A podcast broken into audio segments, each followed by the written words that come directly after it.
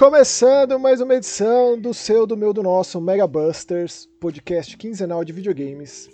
Sempre com Maxon Lime com o Spencer Stack. E aí, Mega Busters número 67, Max. Olha lá, que beleza, hein? E estamos chegando aos finalmente Pois de 2023. Pois é, o final de 2023 tá na, tá na beirada já, já estamos em novembro. Acho que Daqui vai ter mais o pouco a quê? gente vai fazer o nosso MBA aí, né? Nosso MBA. Vai ter mais uns três programas até lá, creio eu. Até a Eu gente acho fazer nosso sim. recessinho, É, eu acho que sim. Acho que vai dar mais ou menos isso. mais ou menos, né? Você já tá pensando aí nos seus? Jogos do ano, etc. As categorias bizarras. Ah, De já, já. A gente Hebe sempre Camargo começa a pra pensar. É, exato. A gente tem que pensar essas bizarrices, né? né? Inclusive com, com sugestões dos nossos queridos ouvintes. É verdade, é Maravilha. verdade. Ó, antes da gente começar com os jogos dessa edição, como sempre, tem uns aniversários muito especiais. Começando Tem aqui mesmo. com 26 do 10, Red Dead 2, 5 aninhos de Red Dead Redemption 2. Red Dead Redemption, o primeiro jogo que eu comprei físico aqui no Canadá, Max. Você sabia disso? Olha, e ele é disco duplo, né? Um dos únicos jogos disco duplo do Xbox One e do PS4. Pois é, pois é. Comprei pra Xbox One, que mais que tem dois discos? É O Cyberpunk, eu acho que são dois discos também, né? Cyberpunk, é verdade. Acho que o Horizon. O É, pra Horizon 2, PS, pra PS4 eu lembro que tinha o God of War, né? O 2, né? O o Ragnarok são dois discos também? são, são Ragnarok são dois discos. Eu acho que o Final Fantasy VII também, não é? Ou o Boa pergunta, não me lembro. é, Mas pode lembro. ser. O Intergrade lá que tem a Yuffie, É. pode ser, pode ser. Exato. Mas parece que foi ontem, né? Me lembro perfeitamente. A gente gravou um monte de conteúdo lá no Joga aí TV, inclusive, caso você esteja ouvindo esse podcast, seja lá onde for, dá um pulinho lá no youtube.com barra que é onde a gente conversa com vocês. Também tem uma porrada de vídeos de anos e anos e anos de canal. É um canal com muito conteúdo a oferecer. E eu participei de alguns desses conteúdos, inclusive falando sobre o Red Dead 2, que ele, é- ele, ele impressiona mais tecnicamente do que basicamente 90% do- de tudo que é lançado hoje em dia, cinco anos depois. Não é Verdade. Verdade. não? O que mais tem aí de aniversário, Spencer? É, o próximo aniversário é, pô, importantíssimo. Eu adoro o jogo. Estamos falando de Little Big Planet. Dia 27 do 10. Está fazendo 15 aninhos. Que virou uma franquia Olha, gigante, né? Com jogo de kart, jogo de portátil, é, jogo isométrico. Eu gosto bastante do Sackboy, o menino do saco. Sim, eu também gosto bastante. Acho ele muito. Gosto fofinho. muito da Media Molecule, né? a galera que fez Dreams, dos melhores, mais únicos jogos de PS4 que não deram a devida atenção. Que é uma pena. Inclusive, recentemente foi mandado uma galera embora da Media Molecule, né? Sim. E é importante é, meio lembrar que os últimos jogos do, da série do Sackboy aí já não foram feitos pela Media Molecule, né? É a Sumo Digital, né? É, que é.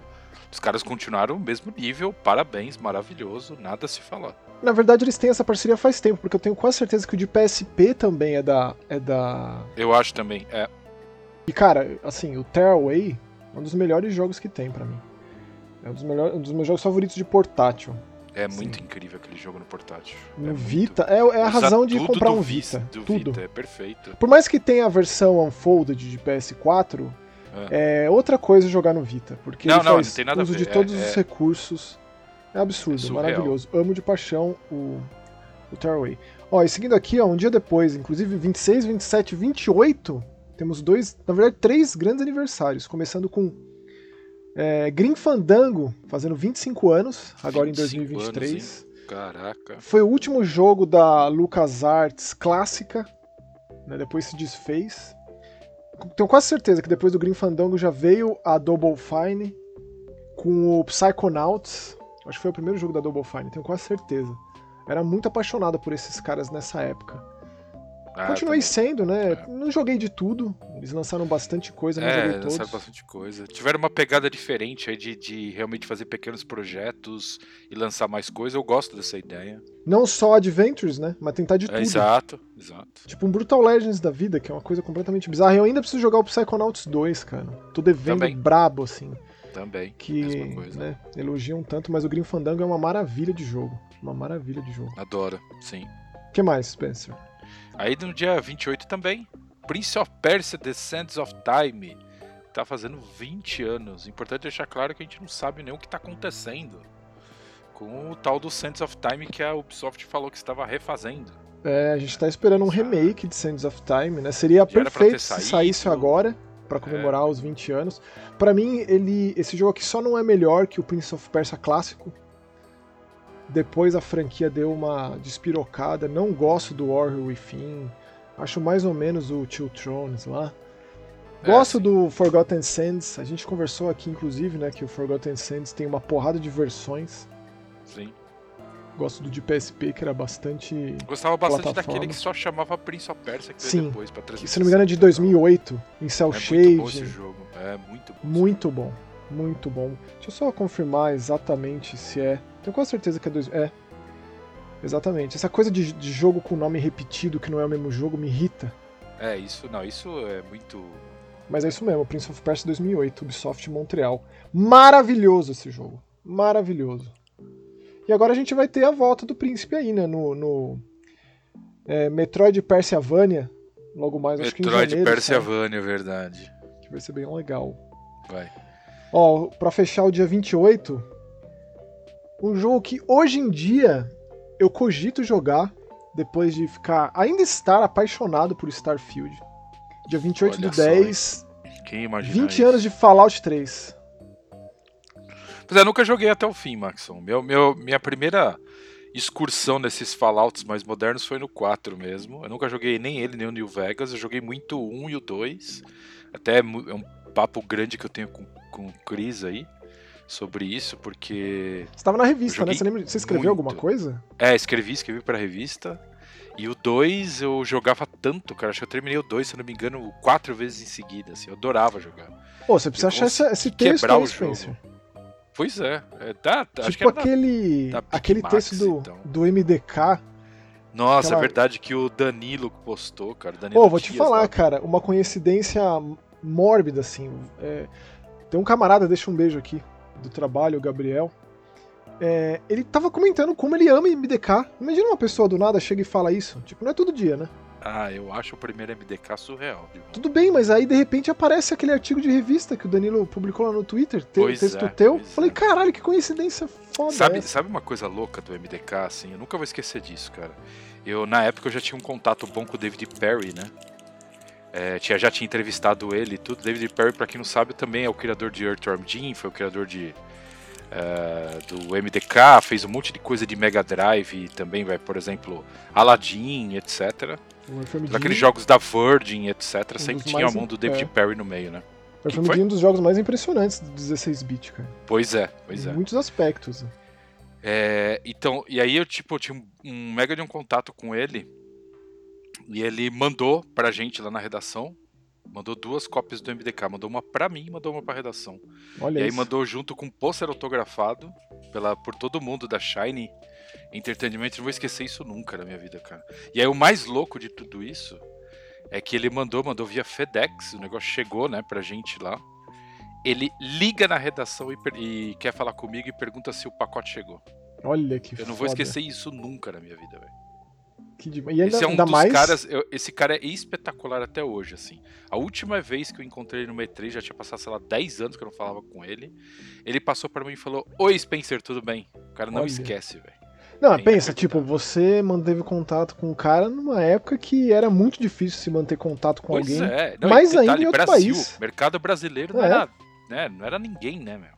É, é que o cara fez questão, essa é a diferença. Né? É, Que é, é demais, exato. É exato. Que fantástico. exato. Então é isso aí, ó, no dia 28 do 10 e seguindo aqui com o, o aniversário mais especial de 2023. Ah, acho que é o mais, é mais especial. Pra mim é o mais especial desse ano, facilmente. Qual é que é? Estamos falando aqui do aniversário do Mega Drive, fazendo 35 anos do lançamento japonês, no dia 29 do 10. É, pra mim, 35 é o console mais importante de, de todos os tempos. Foi o console que me transformou num profissional do videogame, posso dizer assim. Porque foi assim, foi com o Mega Drive que eu comecei a escrever. Que fantástico. É, cara, até hoje se eu, é, é, muito louco, assim. Eu sempre. Eu gosto muito de jogar emulador, essas coisas, né? Por, é. Adoro jogar coisa Manter velha. Manter viva a memória, com certeza. É, exato. E aí sim, é muito engraçado que eu começo a jogar umas coisas novas, né? Assim, coisas novas não, né? Coisa que eu não conheço. Que eu começo a ler por, por grupo de. por fórum, etc. Tá, sei lá, duas horas, uma hora depois eu já tô num jogando alguma coisa Mega Drive que eu conhecia. Não adianta, Mega Drive é muito especial. É infinito, né? A gente não conhece é. todo o catálogo, né? Por mais que como, vá atrás. Relembrar falou, é viver. inclusive, nesse ano de jogo de Mega Drive que eu nunca tinha visto. Exato. Certo? A galera da Pico lá com a Killbyte tá desenterrando coisas é. que a gente às vezes fica na dúvida, né? Se precisar ter exumado aquele cadáver lá. Mas, ó, aproveitar pra perguntar para vocês, pensei para todo mundo que tá ouvindo a gente aí. Um jogo de Mega Drive. Um Diz aí. Alicia Dragon. Não acredito. Pesado, né? Não foi acredito. pesado. Não foi Olha, pesado. Eu teria que chutar umas 15 vezes para chegar no Alicia assim, Dragon. E, e eu, eu, eu, acho que você tem certeza, você, você acerta o meu de primeira. Ah, eu, Elemental Master. Não. Não? Não. Nossa. Tem um jogo que eu gosto mais do que esse. Peraí, agora já nem sei, mano. Você sabe, cara. Você sabe, você me conhece. Ô, Max. Splatterhouse 2. Ah, Splatterhouse, pô, é verdade. Eu demoraria uns 3, 4 chutes, mas eu acho que eu é. acertaria, sim. Splatterhouse, Jesus. Me moldou. Eu lembro moldou sempre, sempre que eu vejo Splatterhouse 2, assim, eu vou jogar o 3, eu lembro daquelas cenas em vídeo que, é, os caras 3 conseguiram tinha. fazer num cartucho de Mega Drive. O 3 mano. tem as cutscenes é, é, é foto digitalizadas, é um bagulho de louco. O 3 ele vai bem pra linha do beat'em né, com profundidade. Vai. Já o 2 é uma coisa bem chapada 2D. Gosto muito do 3 também, gosto do primeiro, por mais que eu tenha jogado o primeiro muito Mas o depois. Mas o 2 é melhor, eu concordo. O mas é o 2... Mas o Mega Drive é infinito, né, cara? É, infinito. Mas é, tipo, eu queria levar pros comentários esse papo de Mega Drive, porque né, é o então, é, videogame preferido quem, de muita tá gente. É, quem tá ouvindo, fala aí qual foi o, o primeiro jogo, o que mais marcou, porque assim, eu acho a Lisa Dragon um dos melhores jogos do Mega Drive, só que se eu for falar o melhor, ah. eu acho que talvez seja Sonic, alguma coisa assim. Phantasy Star só 4, que melhor jogo de Pode Mega ser Drive. também, pode ser então. É. Ou o mais dois, completo, mas, cara, é muito conteúdo que tem ali. É, É. Tipo, é difícil competir com o Super Strider. Nintendo. É assim, né? O, o Mega Drive e o Super Nintendo, eles coexistiram de uma maneira muito maravilhosa. Mas, cara, o RPG japonês no Super Nintendo é difícil, né? É difícil bater. Ali é um. É, né? não, não, não. É, ali, ali era, era a plataforma certa pra isso. né? Mas existe o Phantasy Star 4 no Mega Drive. Existe. né? Por mais que eu goste do 2, abomine o 3. Não, o 3 é uma aberração. O Mega Drive, o Mega Drive teve, teve bons RPGs lá. Teve seu Landstalker, Shining, Isso. Shining sei lá. É, Shining in the Dark. Shining Force, Shining in the Dark. Tal, tal, tal. Teve um monte de coisa. Só que é uma fração da quantidade Não. de RPG que saiu pro Super Nintendo. É isso. Exato, exato. É, mas é isso. Compartilhe com a gente suas memórias. Compartilhe, qual que foi o jogo que mais, que mais marcou pra você no Mega Drive? É isso. É, isso, exatamente. E o primeiro jogo que eu joguei foi Altered Beast. Do primeiro jogo do Mega Drive. Pô, eu acho que eu Inclusive, né, o Sonic É, ele não é jogo de lançamento do Mega Drive. que é Não, uma não, coisa não muito é. louca, né? É muito louco de se pensar. É muito louco de se pensar que o Sonic do Mega Drive saiu primeiro que o Sonic do Master System, que é um videogame que saiu anos antes. É uma, é uma coisa muito louca, né? É, o do na- Master de alguma forma é um port, que não é bem um port, né? Ah, eu acho um jogo original, com uns chefões muito É legais. um jogo eu acho- original, não, não, é, é outras É. fases, mas tipo, os caras fiz- é, fizeram o jogo como, assim, pra dar certo no Master System. É um milagre. O Complicado, Sonic é um do Master milagre. System é um milagre. Ó, e seguindo aqui com outro aniversário muito querido de um, de um jogo que eu amo de paixão. E eu, assim, sinto que está voltando. A qualquer momento pode voltar. 29 do 10, 30 anos de Castlevania Rondo of Blood. É aquele jogo meio desconhecido, que passou a ser mais conhecido. Especialmente depois do Symphony of the Night, que é a continuação direta, né? Porque esse jogo é de PC Engine, que não é uma Ele era plataforma muito exclusivo de popular. PC Engine. É. É. Que é E um assim- absurdo técnico, assim, né? Um absurdo em termos de animação, gráfico, é um negócio de É, porque ele era em CD, né? Então tinha trilha sonora é, instrumental, aí você tinha. Animações, cara, sequências animadas, É, é. pois é. E ele, e ele, apesar de ser um Castlevania clássico, não pegar a fórmula do Metroidvania, né? é, ele mostra o quanto a Konami estava disposta a experimentar, né? Você pega o Castlevania 3, que tem vários protagonistas, com seleção Sim. de caminhos e tal. O Round of Blood levou isso também um pouco além, e depois a gente veio com o Symphony of the Night, que é a explosão completa absoluta de sangue e maravilha. Quem quiser jogar facilmente o Round of Blood sem ser emulador, tem para PS4. Um pacote, Isso. inclusive, você pode comprar ele com o Symphony of the Night. Exato, e esse é o clássico mesmo, sim. Agora existe um remake de Round of Blood pra PSP. Aquele Drácula Tá. X Chronicles, que vem inclusive com o Symphony of the Night, a melhor versão de todas, que é a de Saturno, que tem um monte de coisa a mais. Então é um jogo retraduzido com todos os familiares e com a opção de jogar com a Maria, que era um É personagem verdade, que era exclusivo da exclusivo versão do, de, do de Saturno. Saturno. na época. Exato. É, e o que mais que tem aí, Spencer? Aí o próximo aniversário é Assassin's Creed Black, Black Flag, no dia 29 do 10 também, Também. fazendo 10 anos. Eu nunca joguei Black Flag.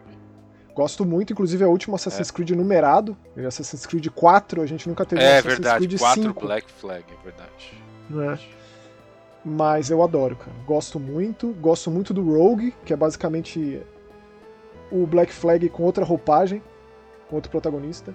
Mas ele pegou a melhor parte do Assassin's Creed 3 e expandiu, né? Que é a batalha naval ali. Gosto bastante. Baita jogo. Eu colocaria, eu acho que é o meu segundo Assassin's Creed favorito. Black Nossa, que Flag. legal. Não, não, é o terceiro. Na verdade, assim, é, é- o primeiro é o, Bro- é- é o Brotherhood, assim, é muito difícil superar. Eu não sei se o segundo é o 2 ou é o Black Flag. Mas aí depois veio o Origins, é uma coisa meio assim, os meus favoritos de Assassins.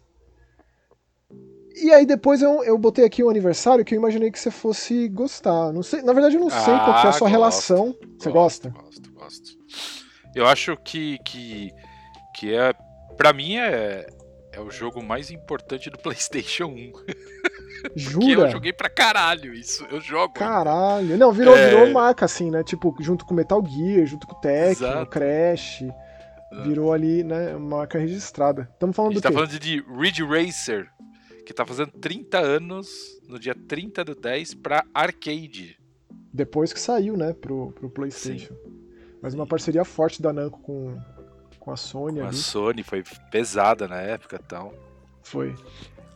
Eu, eu nunca joguei. Então, Mas eu sei que, vi- é, tipo, né? PlayStation 2 também marcou ali o lançamento com o Ridge Racer. Depois foi se perdendo. Acho que nem existe mais essa franquia, né?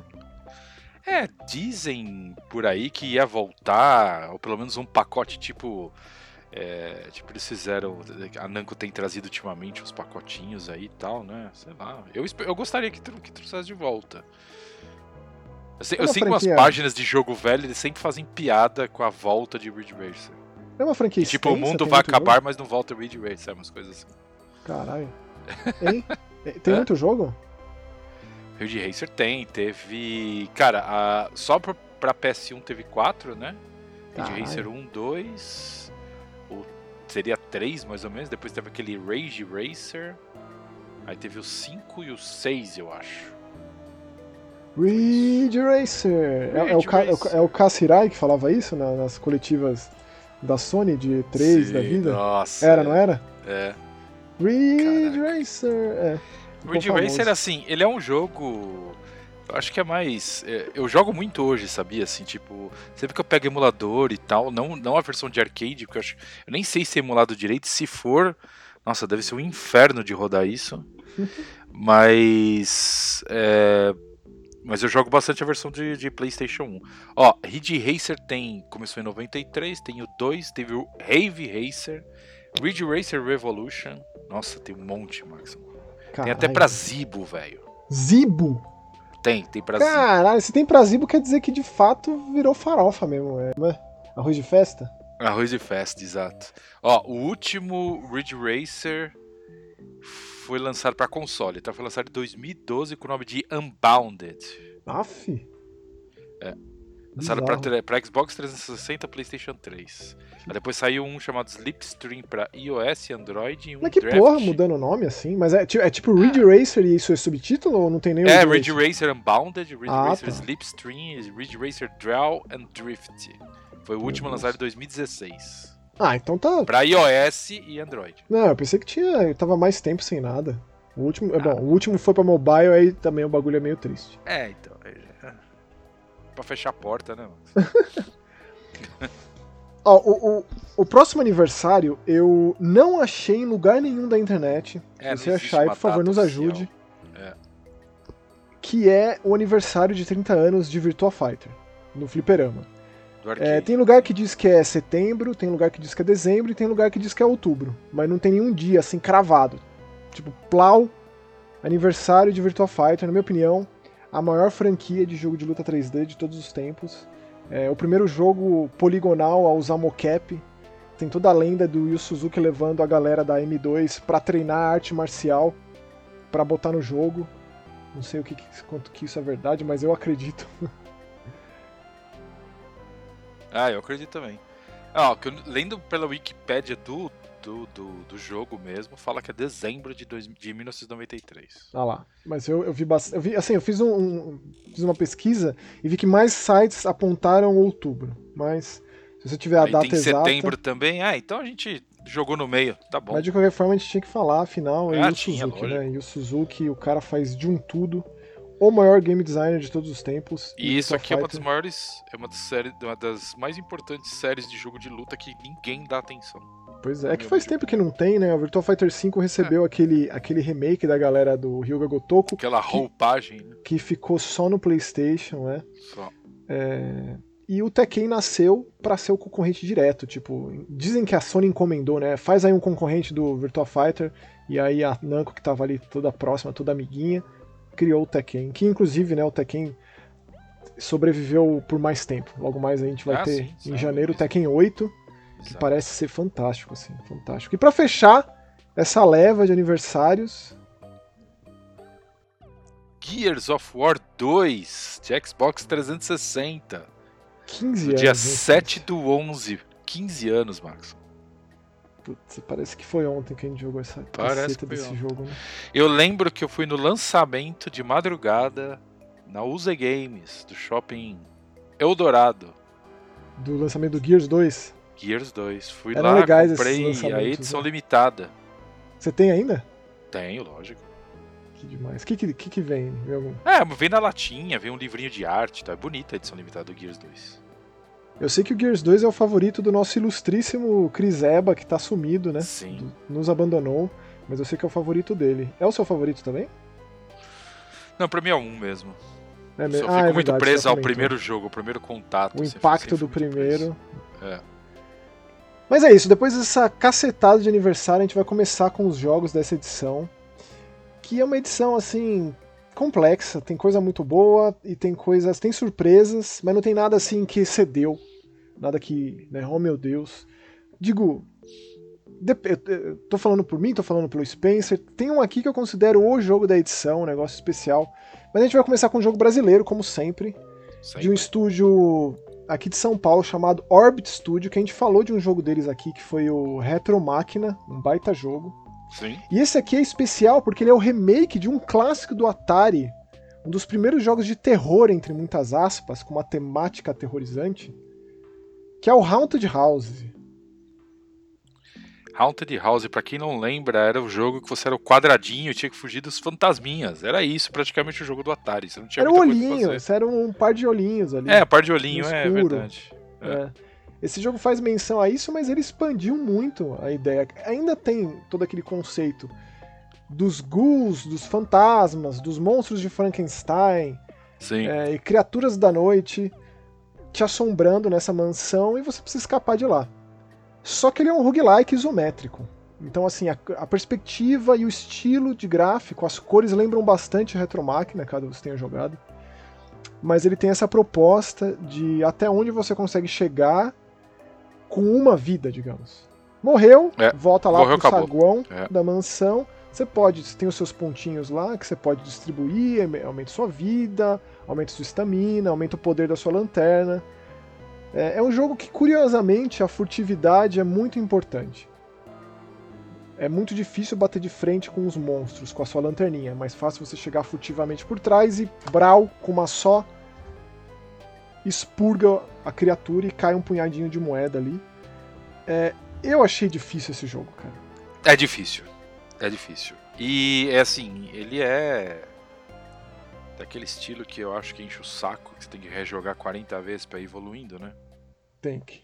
Isso é inegável, é. Então, que eu acho que é o ponto negativo do jogo, porque de verdade o jogo é uma delícia de jogar, o jogo é bonito. É Cara, é legal, sonora, tem toda a historinha é lá, é. você tem que achar uns cartuchinhos de Atari perdido nas fases, é muito louco isso. Eu gosto da ideia de que a, a, protagonista, ela chama Lin, ela tá visitando a casa do tio, e é o tio explorador, assim, que conhece o mundo, etc. E quando Sim. chega lá, o tio foi capturado por essas criaturas e você precisa confrontar todas elas. É, a primeira grande chefona é uma bruxa, e eu achei bem legal a batalha, porque você precisa encontrar artefatos, jogar dentro do caldeirão dela, então tem umas etapas. Só que, cara, assim, eu recomendo enormemente, e esse jogo tá disponível em todas as plataformas, né? Texto em português, muito bom. No Steam tá custando 60 reais, eu acho um preço bem razoável, assim. Sim, sim. Recomendo que você faça os objetivos das, das salas. Então, por exemplo, você entra numa sala, tá lá. Recupere o artefato e coloque no altar. Tá lá, sobreviva tantos segundos. Tá lá, derrote os inimigos, ou então pegue o, o monstrinho que tá com a chave. Foca nisso, assim. Porque confrontar e matar os inimigos não rola. É difícil. Não rola. Não rola. Você derruba as e coisas. E aí você tem barulho. os chefes ainda de fase, pior ainda. É, cara, é, assim, é, é difícil. Tem que focar jogo. nisso. Os inimigos é. te destroem de dano. Destroem. Então, beleza. Artefato, cata o artefato, já corre, bota no altar, vral. Todos os inimigos evaporam. Ah, é, precisa derrotar lá, todas as, as correntes. moedinhas e pega todos os itens que eles deixaram e é isso. É, destrói todas as correntes. Corre nas correntes lá que estão uma espécie de umas lanternas lá, destrói tudo, vral. Todo mundo some. Porque vai aumentando, assim, consideravelmente a quantidade de inimigos nas salas. É. Na, na, na, segunda parte da mansão, né? Depois da bruxa, o negócio dá uma, um pico de dificuldade. Porque Absurdo, quer fazer é. você é. recomeçar, né? E essa coisa cíclica que muita gente gosta. O roguelike tá muito em alta, né? A gente vai ter logo eu mais um Hades 2. Fosse eu acho que se não é. fosse o roguelike, eu acho que esse jogo ia ser perfeito. Ia ser demais, porque ele é uma delícia de jogar, cara. É, assim, uma crítica fervorosa que eu tenho é que ele não oferece opção de nada. Você é, não consegue não. personalizar sua partida, ele não tem nenhum tipo de recurso de acessibilidade. A gente faz muita questão de apontar isso aqui. Não é só uma questão Verdade. de fácil, difícil, não. Você pode moldar de muitas formas. Tem, tem um jogo que é muito semelhante a esse, em termos de perspectiva e tal, é, que era aquele jogo que você era um estagiário de uma startup e as dungeons eram startups falidas. Você lembra desse jogo, Spencer? Porra. Ele chama Going Under. Cara, eu, assim. Por ele ser roguelike, procedural, reconstrói, eu nunca ia muito longe nele. Mas ele oferece uma infinidade de formas de você é, é, é personalizar a sua partida.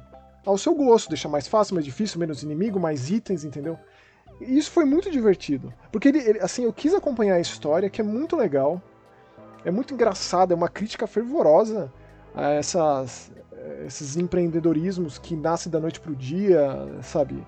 E que terminam assim no piscar de olhos. É, é, é um negócio meio trágico, mas ele faz uma paródia que funciona muito bem. E o gameplay, que não deixa de ser um hack and slash, né? Inclusive, logo mais vai ter um outro roguelike que a gente vai comentar aqui que se encaixa melhor. Mas o, o, o, o Haunted House aqui poderia ter trazido um pouco disso. Podia, né? podia. Porque ele podia não tem mesmo. nada. Infelizmente, fica uma crítica aqui não só ao jogo, mas a, né, pra galera que faz lá da Orbit Studio e tal, que é, isso é muito importante. Isso traz mais gente pro jogo, assim, não afasta. O fato de, né, de, de ter alguém que, que curte a alta dificuldade, uma coisa não exclui a outra. Né? Eu gosto de pensar dessa forma. Mas quando a gente pensa nessa ressurreição do Atari com esse monte de lançamento, né? Tem um estúdio brasileiro é, produzindo um remake de um clássico. Pensa, o Haunted House de 82. Pois é, sim, sim, sim. Não, isso é incrível. Isso é incrível. Eu acho muito, muito fantástico. E também, né, assim, juntamente aos Recharged, né, que são aquelas versões modernizadas que a gente fala bastante aqui. Inclusive, logo mais vai ter mais um. Esse ano acho que a gente falou de uns três, né, ah, por sim. aí. Sim. Então a Atari tá, tá num momento que eu considero muito, muito bom, assim, né? Concordo. Com os pacotes de, né, de aniversários, aquele Atari 50 é uma obra de arte, assim. Então eu tô, tô feliz com esse jogo. Muito bem Sim, feito. eu também. Eu, pior que você começa a jogar, você não para, né, Max? É, ele vicia, ele é, é gostoso de jogar. É. Algumas Isso. partes você já sabe o que você tem que fazer, porque as fases, né, são randômicas, assim, dentro, dentro de, dessa mansão e tal. Algumas fases você, você já olha fazer... e já fala, ah, já sei o que tem que fazer aqui, já sei até onde tá o, a lanterna e tal. Aí você vai lá e faz. Entendeu? É, é sempre diferente, mas é aquele diferente peronomútil, né? É, é. Então, tem, tem isso. Eu não sei o quanto isso é de fato válido nessa ideia de, de recriar a coisa toda, a disposição dos inimigos, das, né, da própria planta da sala, onde estão os perigos, onde estão os baús, etc e tal. Porque, porque o objetivo, você entra na sala, você já sabe. Né? Não tem muita, muita conversa nesse sentido. E aí eu comentei que vai ter mais um jogo, né, que a gente ia falar de mais um roguelike, que vem na sequência, o novo jogo da Devolver Digital, de uma produtora chamada Galvanic. Não conhecia os outros jogos desses caras, Spencer. Também não, um... e é bem bonito, né? Toda a parte artística do trabalho deles é muito bonita. Tem né? uma identidade os jogos. O Wizard Tem. with a Gun, que é o jogo recém-lançado, para todas as plataformas, inclusive, ele se parece com Some Distant Memory, com Rust Belt, com Quest More. Eu tô vendo aqui o site dos caras, não conheço nenhum desses jogos. Esse Gargamoth, eles têm um estilo artístico muito característico. Assim. Muito próprio, é. é. Que lembra muito a galera do Don't Starve, não tem como negar, né? Que muito Sim. provavelmente é, é uma das maiores inspirações. A galera da Clay Entertainment, os caras já são veteranos aí do, do mundo indie esse jogo ele vai bem na linha com essa proposta de que tem esses magos que usam armas, como o próprio nome diz, só que eles enfeitiçam as, a, a, munição. Só que ele é, é, isso, né? Ele coloca dentro da narrativa a ideia do roguelike, tipo como fez o Enter the Gungeon. Só que aqui no caso você tem 5 minutos antes do fim do mundo, antes do apocalipse. E da fase começar a ficar um, um caos completo, absoluto. De fato, o caos toma conta, literalmente, é. como o jogo denomina isso. Né? É, ele denomina, é, fica um, tem um relógio contando com, é, contra, então assim. É regressivo o negócio. É regressivo, e aí. Então você tem que explorar a fase o mais rápido possível e você vai aí, logicamente você volta no tempo, então quando você vai conversar com alguns personagens de novo, eles não lembram de você. Algumas vezes você tem que até salvar eles de novo, na mesma coisa que eles se meteram, porque né, o tempo voltou. O que é bom nisso é que você, tudo que, que acontece quando você não morre, logicamente, né? Quando acaba o tempo, você volta no portal que, que te trouxe pra, pra missão. Se você morrer, você perde tudo. Perde tudo. Mas quando você volta nesse portal, você volta com as armas, volta com todos os itens que você pegou. Então você consegue se preparar, vai melhorando a arma e tal, tal, tal. Consegue pegar até uns poderes para suas pra sua armadura, né? Sua armadura não, sua roupa, né? Então você consegue pegar. Chapéu, um... exato. Chapéu, o chapéu te dá 20% a mais de vida, o casaco também e tal. Então vai te facilitando um pouco o jogo. Mas mesmo assim o jogo tem um baita tem um problema que tem um gap de dificuldade violento, cara. Mas é violento. Você achou o Haunted House complicado, Max? É que o Haunted House é assim, o Haunted House é usar os itens ah, pantufa que você vai devagarinho. Ah, uma, um barulhinho. Não tem muito o combate em si, né? Você tem a sua lanterninha lá, mas é o último é. recurso. Sim. Aqui o combate é foco e o combate não. É a parte mais fraca do jogo, na minha é. opinião, assim. É, porque ele, ele é bem estruturado em termos de, de, de, criação, né? Ele tem um monte de item. Ele é o tipo de. Ele não chega a ser um jogo de sobrevivência, assim. Na é, real, é, só não tem que comer do termo. Mesmo. É, mas, cara, vou te falar, a quantidade de item, o tanto que você tem que construir, o tempo que você vai ficar em cima disso, você tem que de fato gostar. É, é. Você não chega a ser um jogo. Um de um tempo. Não é jogo de fazendinha. É. Mas em termos de gerenciamento de recurso e o tanto de coisa que você precisa ir atrás é e construir. E tanto que você tem uma dos itens mais importantes do jogo, é a enciclopédia chamada primeira edição. Você tem que escanear tudo para você aprender e poder colocar na sua base, digamos assim, que é esse lugar onde você rebobina o tempo e tenta de novo. Ó, só pra vocês entenderem da dor de cabeça que é o que o Maxon tá falando. Por exemplo, você tem as balas do revólver, da espingarda, whatever. Então você tem bala de fogo, bala de água, tudo consumível, gelo, tudo gasta. Né? É. Então, é, exato. Só que aí vamos dizer o seguinte: você acha, é, sei lá, como fazer a bala de ácido. Aí você evolui a bala de ácido. O máximo que dá é depois ela abre para bala de ácido que explode, onde você tem que evoluir ela também. Cinco níveis, a bala de ácido que derrete, a bala de... Então assim, você tem uma árvore de cada coisa que você vai evoluindo. E demora. Então fica uma loucura o negócio, assim, porque você não para e é tipo, e, gasta muita coisa. Você tem É, que sabe, gostar. gastar muito item que você pegou pra você evoluir, para você e ficar estudando, que ele fala estudar, né? Isso. E evoluir essas coisas. Cara, é um tempo absurdo desprendido pra você evoluir as coisas um pouco. E É. logicamente existe um limite. Né? Na primeira fase ali, você não vai achar todos os itens pra conseguir ir evoluindo. É, você Então tem você que, você tem que que fazer as, as runs que dizem, né? Essas É. buscas. Ah, essa busca aqui eu vou atrás do- das engrenagens de fato. Vou tentar derrotar o chefe. Tô aqui bem equipado. Inclusive, uma arma que eu achei muito útil no começo é uma que Hum. você encanta os inimigos. E eles ficam do seu lado. Especialmente Sim. depois lá. Porque você tem uma arma que reconstrói o chão. É, porque é muito importante quando você tá ali dentro do caos acontecendo. Vai caindo coisa do céu que explode o chão. E aí você fica ilhado. Aí você consegue construir isso. Uma das Você coisas consegue mais construir o chão, é. Aí você cria um, ex- um exército pra te seguir. É, eu, eu não vejo outra forma de você conseguir derrotar os chefes do jogo sem ser assim, cara, porque eles são muito cruéis, é muito difícil. São muito e é um outro cruéis. jogo que também não oferece nenhum tipo de acessibilidade. Você não consegue moldar a experiência de forma nenhuma. O negócio é pensado assim e é isso. A gente É, vai ter um e- outro jogo logo mais que Ah. ele também oferece. É um, é um jogo bom, não tem como negar. Mas ele oferece uma evolução, uma progressão tão a conta-gotas que, cara, é só pra quem é aficionado por esse tipo de jogo. Ele não vai tentar convencer ou atrair pessoas que não gostam dessa estrutura de jogo. Por mais que É. goste de um isométrico, goste de um twin stick shooter, que goste, etc. né? O que eu mais gostei desse jogo, honestamente, disparado foi a trilha sonora. Nossa, é maravilhoso porque- esse- jogo. Nossa, que isso, eu não Eu acho que é uma esperava. das melhores trilhas sonoras que eu vi esse ano. Facilmente. Nossa, ela- Gun porra! Tá sensacional. E ela tem uma melancolia ali que, É absurda essa né, tipo, nossa senhora, cara, é muito, é muito foda. É muito. E é um jogo bem feito, só que, tipo. E aí, você gosta desse tipo de jogo que a gente tá falando aqui? Eu, particularmente, não. É, eu, assim, o jogo é uma delícia de jogar, só que eu acho que o que o Maxon falou aí da acessibilidade é uma coisa que pega bastante, porque ele é um, de alguma forma, um twin stick shooter, né? Ele Só é, que, cara, ele é um enche o super saco fraco. pra você mirar nos inimigos, velho. Não. Ele, ele é muito focado em combate, o combate não é bom. É, o Enter the é- Gungeon é Não twin é stick shooter redondo. também. Não é redondo, exato. Não, não é, cara. Não é. Os Não é inimigos mesmo. não têm muito, muitos, muitos comandos diferentes. Você não tem muitas, muita coisa que fazer. Esse negócio de estamina pra, pra, pra esquiva é um saco. É um saco. E demora pra você, pra você melhorar nesse é, aspecto. demora. Então, assim, cara, tipo, é isso. É uma progressão a conta gotas, é uma coisa lenta. Ao mesmo tempo que o jogo, muita coisa vai acontecendo, porém, você, pode ser que você perca muito tempo. Se você vai e, e sendo um, pouquinho mais ousado, o jogo às vezes ele incentiva isso também.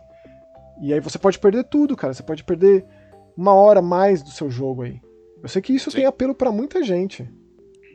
É, particularmente pra mim não. E eu tento, viu? Eu tenho tentado. Na verdade, o Mega Busters tem me oferecido oportunidades de me desafiar com relação a isso, né? Jogar jogos que eu nunca jogaria. Joguei jogo de fazendinha esse ano, jogo de estratégia, é, até jogo de corrida. Então, assim, É, né? esse, tô tentando. a, gente, a gente abriu bem o leque, né, Maxon? É, é uma das propostas, né? Uma É, sim, sim, é propostas. o perfeito, sim. Inclusive, Agora- esse programa acho que tem bastante desafio pra você, né? Teve. Já teve, Teve, dois aqui. Agora, pra mim, o deleite, o banquete total e absoluto é o próximo. Ah, com certeza, com certeza. Melhor jogo do programa facilmente. Ou melhor, ou segundo melhor, eu já vou, ainda tô um pouco de dúvidas, assim. Não, pra mim, tá disparado falando é o de- número um. A gente tá falando de jusante. É isso que fala? É assim que Jussan, fala? jus, é, ju- jussante é uma palavra. Existe no português, É, nessa língua é. maravilhosa, complexa e profunda, que é a vazante da maré. Baixa mar. Baixa. Existe lá. o lá, Jussante. Como o jogo é, é francês, a gente podia falar Jusan. É da Dontnod, a Dontnod cada vez mais se afastando de ser aquela produtora do Life is Strange, lançando Exato. jogos. Pra mim, um dos melhores jogos do ano é deles, que é o Harmony, The Fall Reverie e agora Jussan. E logo mais a gente vai ter o Banishers no começo do ano que vem, né? Em parceria Sim. com a Focus, Dontnod junto com a Focus. Então, assim, cara, esse jogo ele é único em muitos sentidos. Ele tem essa proposta, né, de baixa maré, porque é justamente isso. Parece que você tá no fundo do mar, vazio. O nosso protagonista tá atrás de água, porque as pessoas estão morrendo de sede, não tem mais água. E é um jogo de escalada. Basicamente É um um, jogo jogo- de escalada. É, e você escala muito alto. E assim, numa, no, e, e é um, acaba sendo um jogo de puzzle, né? De alguma forma, né, Maxon? Porque você tem que descobrir como escalar e o que fazer. E logicamente, como né, o Breath of the Wild da vida, etc., você tem lá sua estamina para escalada. Só que o jogo é um pouco mais correto nisso, né? Você consegue parar no meio do caminho, dar uma descansada, dar uma relaxada no braço e continuar.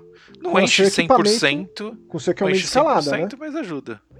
Ele lembra, lembra aquele jogo lá, o, um jogo da Ubisoft de sobrevivência? Qual? Que era pós-apocalíptico também. Acho que chamava Stay Alive. Ah, o Stay Alive, sim, verdade. Lembra? Ele também tinha uma proposta diferente de escalada. Que não é essa coisa super-heróica, né? É isso mesmo? Stay Alive? É, eu acho que é o Stay Alive, que era de 360, era jogo independente, foi um dos primeiros indies. Não, não, não. I Am Alive. I Am Alive. Boa, I Am Alive. Ele tinha aquela, aquela cara cinzentada, assim. Eu gostava desse jogo. Com umas tomadas de decisão também bem. Era pesada a proposta. Mas ele me lembrou, porque assim, né? A gente tem a escalada do Tomb Raider, tem a escalada do Uncharted, tem a do Assassin's Creed, dos, do Zeldas, Breath of the Wild, Tears of the Kingdom. Então, eu espero que esses jogos deem uma atenção pro Jussan. Eu acho que deveria. Eu acho que deveria. O que ele faz com o conceito de escalar é, e transformar isso em um gameplay que engaja, né? Um negócio que incita ali você a tentar e tal. É, é fantástico. É fantástico. É o foco do jogo, evidentemente. É claro que é um, é um pacote completo, né? Som, trilha, trilha sonora. É, visual é incrível. Visual incrível, incrível, incrível do jogo. Mas a escalada é de fato um quebra-cabeça, como você bem mencionou. E você não tem. É isso, né, Spencer? Esse jogo dá uma enxugada nessa ideia de. Não tem árvore de habilidade. Não. Não tem equipamento. Você não, não vai melhorar a sua escalada vai... com o tempo, não. nada. O jogo vai te ensinar o que faz, você tem que fazer, cara. Você tem no máximo o seu bichinho companheiro lá, que é, ele que é, um, é um tipo ser. Um sapinho, o que, que é, é, aquilo? Não sei o que é. Uma água-viva, sapo, e ela interage com a fauna e a flora do lugar. Então, se tem uma planta meio ressecada, você aperta ela... o botão do bichinho, né? Ela floresce, cresce, você usa isso como um cipó para você ir se pendurando, etc. E tal. Uma das coisas que eu mais gostei são os animaizinhos que, que usam. Você usa como se fosse uma plataforma viva, né? É, é, genial, assim, o jogo. É, o jogo é genial. O jogo é. Cara, o visual é incrível, trilha sonora é muito boa. É, é um jogo, assim, apesar de a gente ter falado de ser um puzzle e tal, tem umas partes realmente que eu dei uma, dei uma travada e tal. Mas é legal Mas ele não estressa porque né? não tem inimigo, né, cara? Não então, tem, tipo, ele não te mata. É... Apesar de você estar super alto lá, você vai sempre conseguir. É, a sua corda vai, vai prender, ele não, não é essa a proposta. É. É, né, não, é, não é essa coisa um realismo que poderia ir para essa linha, muito pelo contrário. O é, o jogo não é punitivo o tempo inteiro, cara. o jogo é numa boa, assim. Exatamente, é um jogo relaxante, apesar de, né, o cara tá, sei lá, 3 mil quilômetros de altura, assim. Uma coisa que eu gostei, é um dos coletáveis, aqueles das conchas, eu achei uhum. muito criativo que ele coloca a concha no ouvido e aí você tem memórias sonoras daquele lugar. Então vai mostrando aquele lugar que você tá por diferentes perspectivas de câmera e a paisagem É uma câmera fixa, né? Vai trocando essa câmera fixa. É bonito isso, né? É, e você ouve os barulhos das, do que tá. Do é. que, que era aquele lugar, do que estava acontecendo ali. Uma coisa viva, com pessoas, que aquilo lá, que agora é um deserto, né? Totalmente sem nada. É, abandonado, assim. Você anda numa, numas, tipo nos vilarejos, que é. Realmente você vai subindo o tempo inteiro. E esses vilarejos são meio que nas encostas de uma, putz, de uma mega de uma montanha. E já teve vida aí, né? E essas conchas vida, trazem exato. isso, é uma coisa meio fantasmagórica, assim, né? É, tem é... uma que eu achei bem triste, assim, tem é. tipo. Você tem uma banheirinha com os brinquedinhos, aí eles ouvem as crianças brincando. Ele ouve as crianças brincando na banheira, é super. É, dá um peso, assim. Ele tem dá uma um peso, melancolia né? aflorada esse jogo. E ele saiu no Game Pass, hein? Então, ele, curiosamente não está disponível no Switch. É, é, um jogo de PlayStation, Xbox e PC. Jogão, a Dontnod tem lançado coisas maravilhosas. Lançou uma Visual Novel, agora um jogo de plataforma de escalada. É, coisa fina. Coisa fina me faz crer que um dos jogos mais esperados do ano que vem é justamente outro da Dontnod, que é o Banishers. O Ghosts Banishers. of New Sim. Eden. É. Mas de verdade, ó, joguem Jusante, é impressionante, cara. E como seria em francês esse nome? Achei, eu acho que Jusan. O J Você é só J não pronuncia mesmo? sempre Ju- a última palavra. E o U não tem acento, não tem nada, então você vai fechar um pouco. Vai ficar Júzia. Só isso. José. É. E o próximo? O próximo, vamos lá. O próximo é. Cara, é felicidade. É. eu acho que. Eu, eu, eu, eu usei um exemplo hoje pra falar desse jogo por um colega de trabalho. Eu falei: olha, é o Metal Gear Solid tendo bebê overcooked. É, é Metal Gear Solid tendo, tendo um bebê com overcooked, cara. Tipo. É, na verdade aqui você precisa comer, não fazer a comida, né? Ah, sim, sim, mas é, é, todo, é tudo tão feliz nesse jogo, é tudo tão legal. Tipo, a gente tá É falando legal. aqui de um jogo chamado Pizza Possum. Um jogo da Alemanha. Do estúdio Cara, chamado que- Cozy Computer da Half Fury. A Half Fury é uma coisa maravilhosa, né? O Outra Fury, cara, exato. Distribuidora índia. Fudida. E você é o ratinho lá, feliz. Gambá. você- O Possum é gambá. É. É, então, sim, sim, mas aí você tem o ratinho e tem um. Ah, o outro. O, o bicho teria um gambá também? É. Ah, o gambá Ah, é? é. É, é, É, é uma- verdade, É que ele é um marsupial, né? Ele não é. É um primo do, do rato, assim. É, ele Mas é parece que um ratinho, assim. É, É, é, é que Possum é gambá mesmo. Mas assim, É que o, queria o muito- segundo bicho é um. O segundo jogador é um. Como que é o nome? você jogou de dois, eu queria muito. Dá pra jogar de dois local, né? É, sim, sim, sim, dá, dá local, é demais, é muito engraçado. Joguei com Ele é um guaxinim, eu tô vendo aqui. É um guaxinim, isso, pro segundo jogador é um guaxinim. um mão pelada. Assim, ele, É ele é isso, bom, cara. Vai comendo, vai fazendo ponto conforme você come, não deixa os cachorros guardas te, te capturarem. Pra que você faça pontos quando você for capturado, porque né, tem que ser capturado, é inevitável.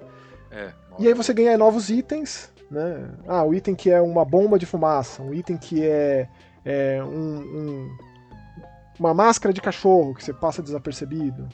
Tem um outro lá que é uma poçãozinha que ele corre mais rápido. Isso, E aí você um que vai- é uma, uma, tipo.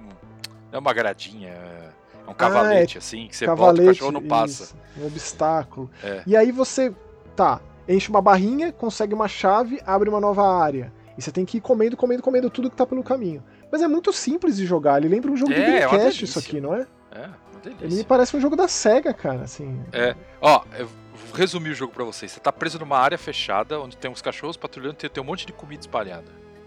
Aí você come, encheu a barra, onde você tá, a barrinha embaixo, você automaticamente abre uma chave. Com isso, você chega e, e chega num portão, abre o portão e passa para a próxima área, onde é uma área fechada. A área anterior difícil, fica né? aberta, continua aberta. Aí você tem uma área lá, você tem que co- comer pra encher a barra de novo e tal. E aí é o seguinte, se o cachorro te pegar, você volta tudo. Só que você acha umas toquinhas de gambá e aí. Tem os checkpoints. Que é o checkpoint. Então se você morrer numa parte que você achou a toquinha, você vai voltar nessa parte.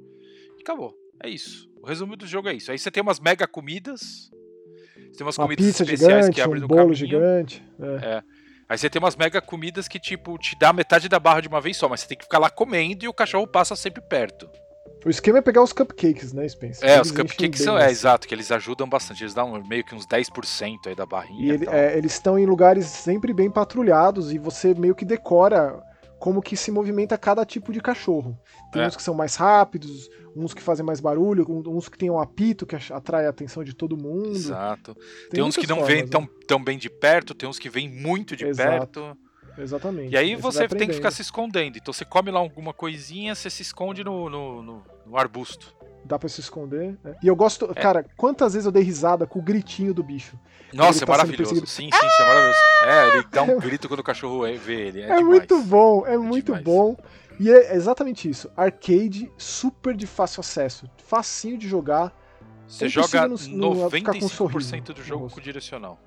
Exato. Certo, Max? Porque, assim, quando você 1%, come- Esses outros 5% você aciona os, os itens. É, É, é, é. Porque não precisa nem apertar o botão pra comer, é só passar ali perto. É claro Só que ele vai demorando pegou. pra comer, ele cresce conforme ele come, ele fica mais lento. é, e depois ele volta ao normal, é como se né, ele É. tivesse uma elasticidade no corpo do gambá ali. Exato, é muito bom, né? Mas, cara, trilha sonora é uma, é uma delicinha, tá? É uma delícia esse jogo. É bonito pra caramba, dá uma é olhada no bonito. visual dele. É bonito, é, é. incrível. E eu fico feliz de ver que ele tá extremamente positivas as avaliações no Steam. Ou seja, sucesso total isso aqui. No Steam tá R$23,50, ele tá disponível em todas as plataformas, é, textos Sim. PTBR, etc e tal. Os itens são é super ultra... camarada em tudo que é lugar.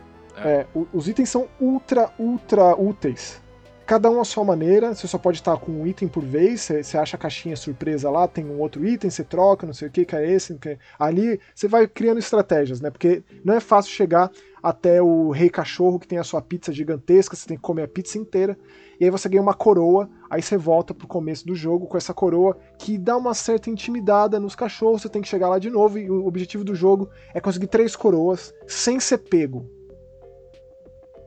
Difícil. louco. Ô, Difícil, porque se você pego, perde a coroa. Aí recomeça. Mas assim, cara, é divertido só jogar. É divertido só fazer. E deve ser muito mais legal ainda jogar de dois. Quem Nossa, sabe um dia demais. eles coloquem o modo com Demais. o co-op online, né? Porque por Sim. enquanto é só, É só é local local. e, tipo, é divertidíssimo. Divertidíssimo. com certeza, sucesso A total. farra. É. Ó, é aquele joguinho numa boa pra você jogar sem estresse também, cara. A gente já falou dois em sequência aqui que, olha, numa boa.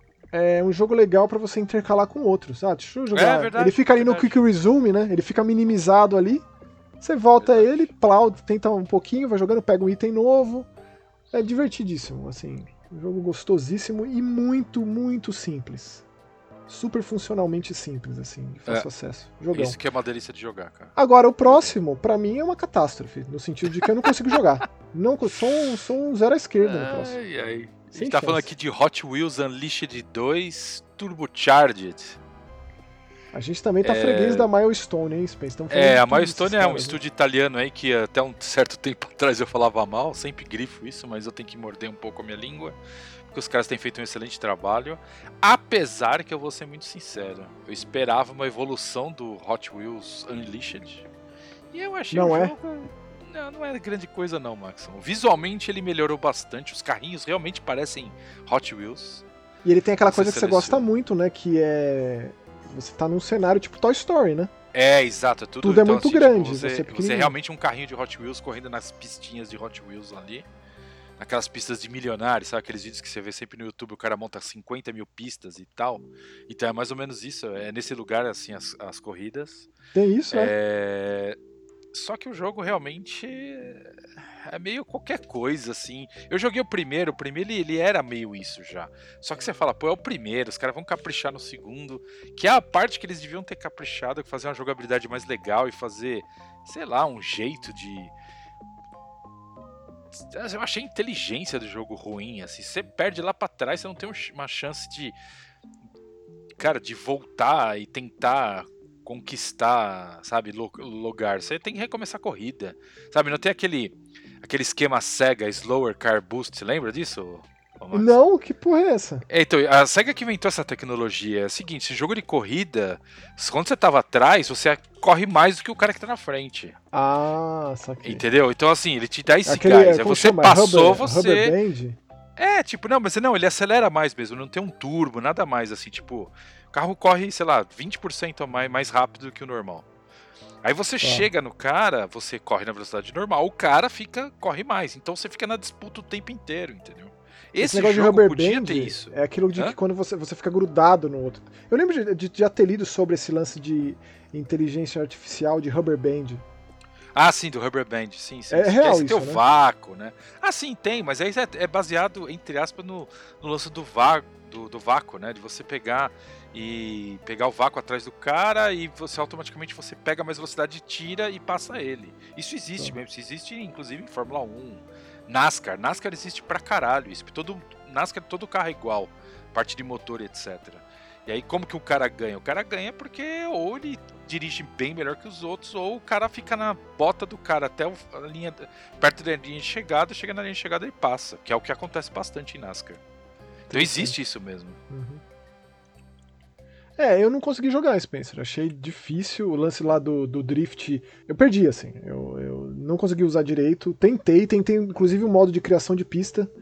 É, que, é, que é mais profundo do que eu imaginava. É difícil fazer. É difícil, é bem difícil, é bem completo, né? Mas é um jogo pensado assim em temporada, né? Pra entrar evento, pra ter mais coisas, pra ser É, é, pra você ter adicionado conteúdo. né? É, é, pra você jogar por muito tempo mesmo.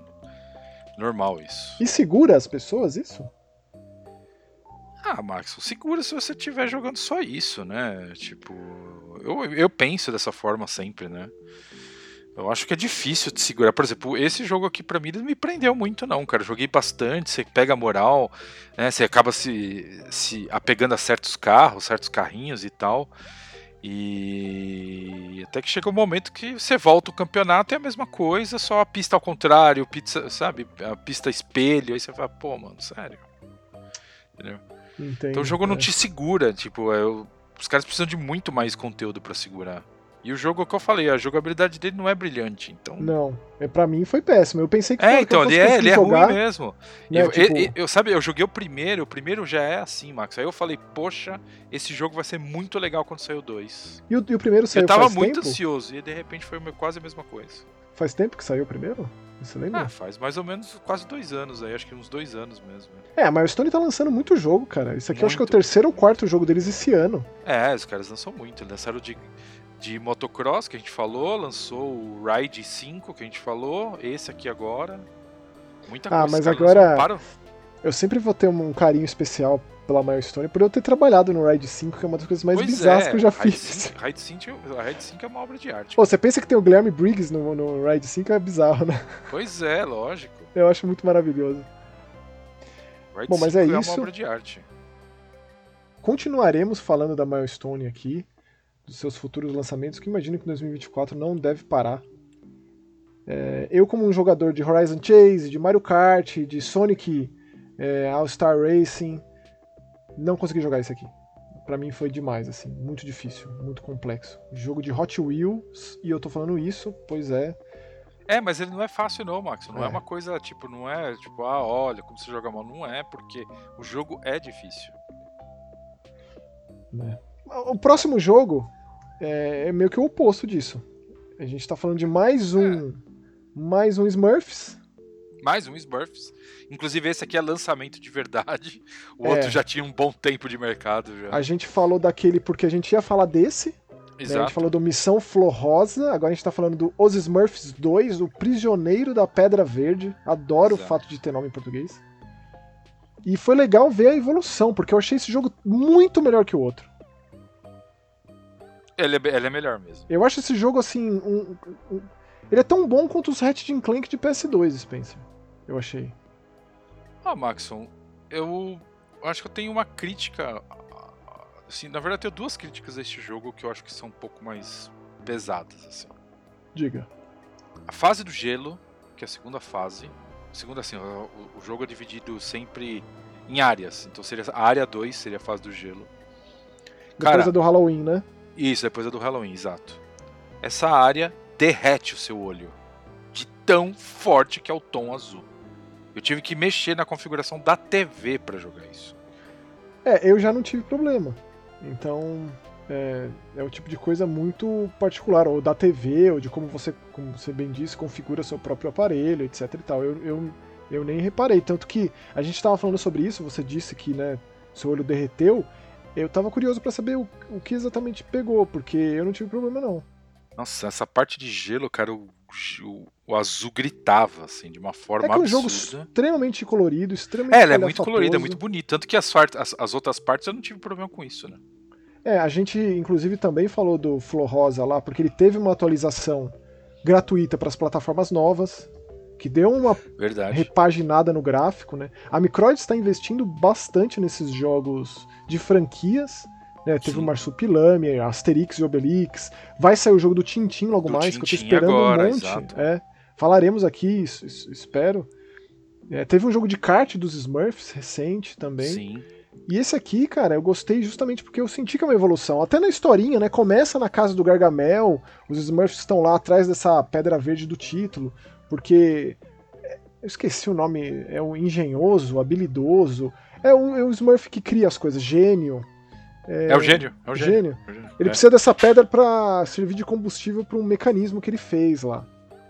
E eles invadem o laboratório do Gargamel. Aí aparece o Cruel, que é o gatinho dele, pra atacar os Smurfs, só que aí de dentro dessa pedra sai um monstro que une os Smurfs com o Gargamel. né? Por conta de um mal em comum, eles se unem pra confrontar esse, esse ser que sai de dentro da pedra e tal.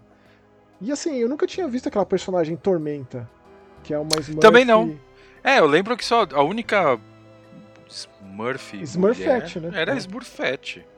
Tem essa Aí tem a Tormenta lá, e ela é meio sem paciência mesmo, por isso que até que ela chama Tormenta. Ela até meio, ah, não sei o que, né? Eu achei ela muito legal. Esse jogo ela é bem tá legal, traduzido, sim. um texto muito bom. Ele, eu, Muito eu bom. gosto de jogar em francês, porque eu acho engraçado as vozes dos Smurfs em francês, que originalmente é, é francês, né, Spencer? É, é francês, sim.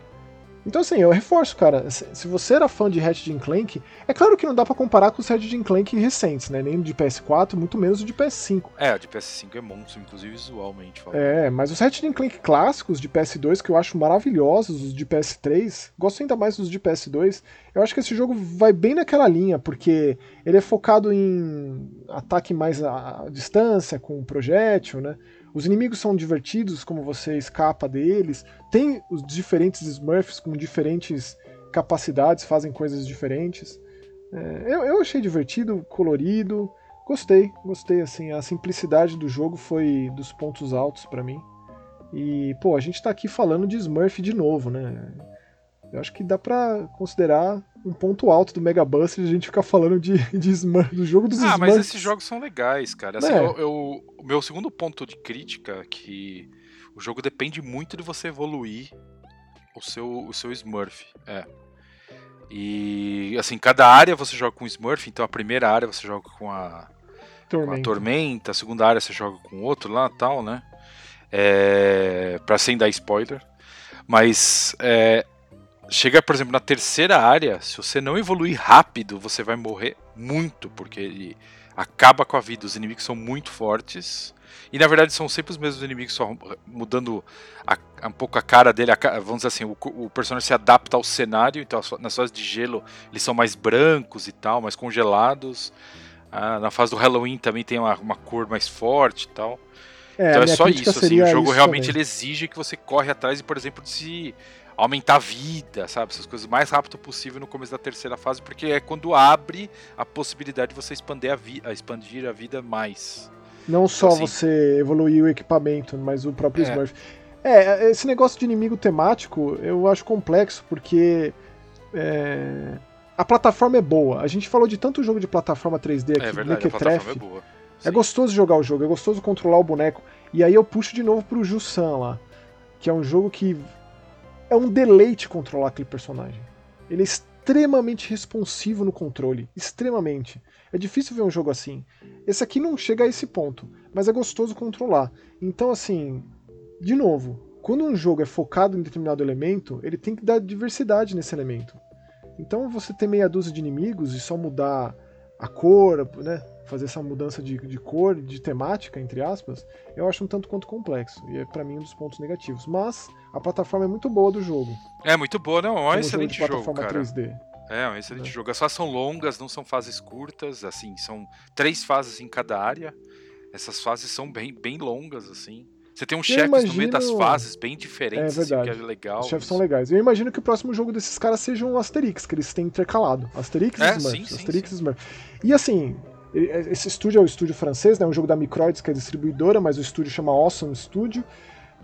É, o primeiro jogo desses caras é um jogo de terror, cara. Lá de 2015, eu lembro que eu escrevi sobre esse jogo na revista. Ou foi na revista Xbox, ou foi na revista PlayStation. Deixo aqui um beijo pro Humberto. E ele é uma das maiores homenagens a Alone in the Dark que eu já joguei. Ele se chama White Knight, ele tá disponível em todas as plataformas. Não sei se tem de Switch, mas tem de PlayStation, Xbox e de, de PC. É excelente, é um jogo de terror fantástico, um jogo preto e branco que o, o palito de fósforo é a sua maior, a maior arma. Uma mansão mal assombrada com fantasmas e criaturas. Fantástico jogo. Aí depois disso eles foram pra Asterix e Smurfs.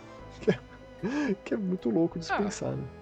Gostaria que eles voltassem pro terror um dia, porque começar com um jogo como aquele, porra. Eu fico feliz a gente falar dos Smurfs do Spencer. Ah, sim, sim, não, um belo de um jogo. É um belo de um jogo. É gostoso jogar jogo plataforma, assim, eu gosto.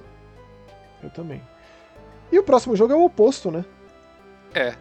A saideira desse programa é tipo o outro A gente lado. vai pra parte de florzinha e vai pra parte da desgraceira, das cabeças explodindo. Carniça espacial, gótica, Nossa. cibernética, ficção científica, é, vapor indústria.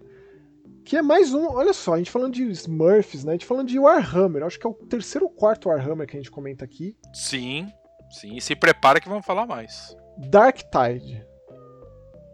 Dark jogo Tide. novo da galera do Vermintide, que eu não sei porque esse Exato, jogo não se que é a Fat Vermintide Shark. 3.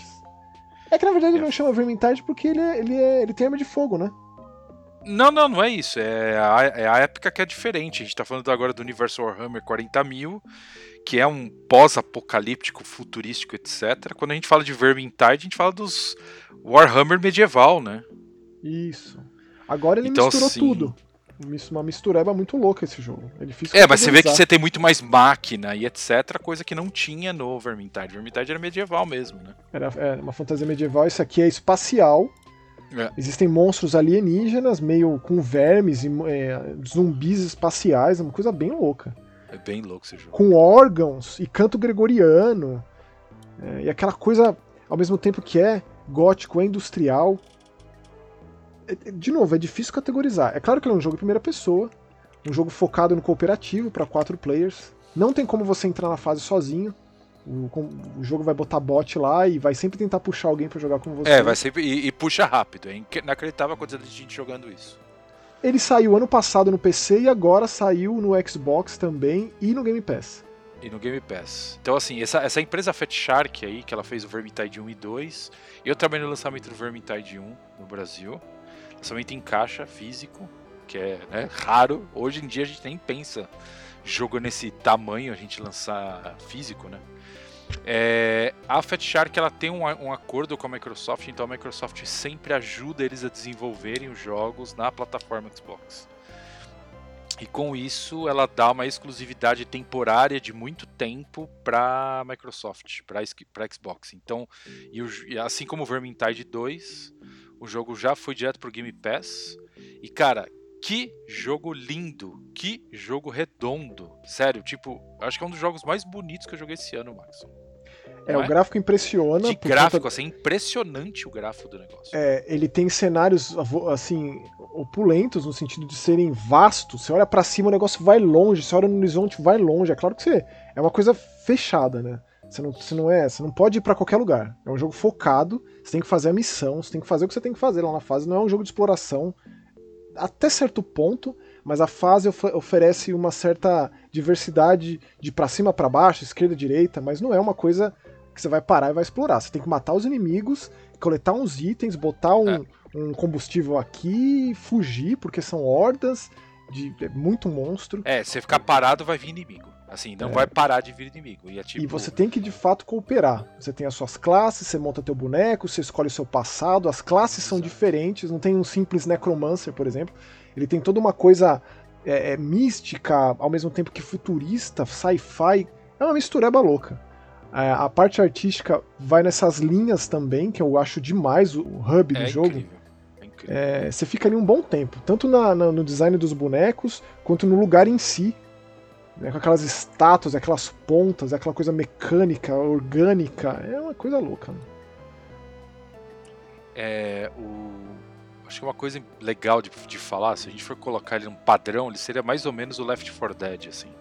Você tem que do começo da fase até o final, onde os inimigos, apesar de ser sempre a mesma fase, sempre a mesma fase não, do jeito que eu tô falando, assim, as fases são bem variadas, mas você rejoga as mesmas fases algumas vezes.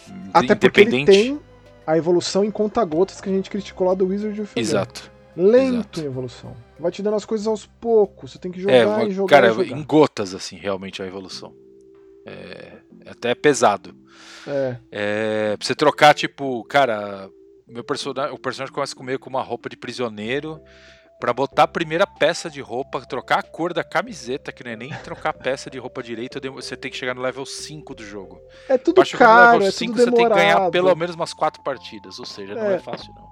Pois é, cara. E tem tipo cinco níveis de dificuldade por cada estágio. Feito pra é. você jogar e rejogar a fase. Cansa, né? Cansa no sentido de, por mais que o jogo de, seja redondo. tipos da missão ser diferentes. Você tem umas missões que você tem que explorar e ativar uns negócios lá com, com sensores, certo? Que é, é Tem aquela chatice de escanear as coisas. né? escanear as coisas. Tem umas que você tem que achar os itens espalhados pelas fases. Tem uns que você tem que simplesmente só destruir uma aberração que tá na fase e ir embora.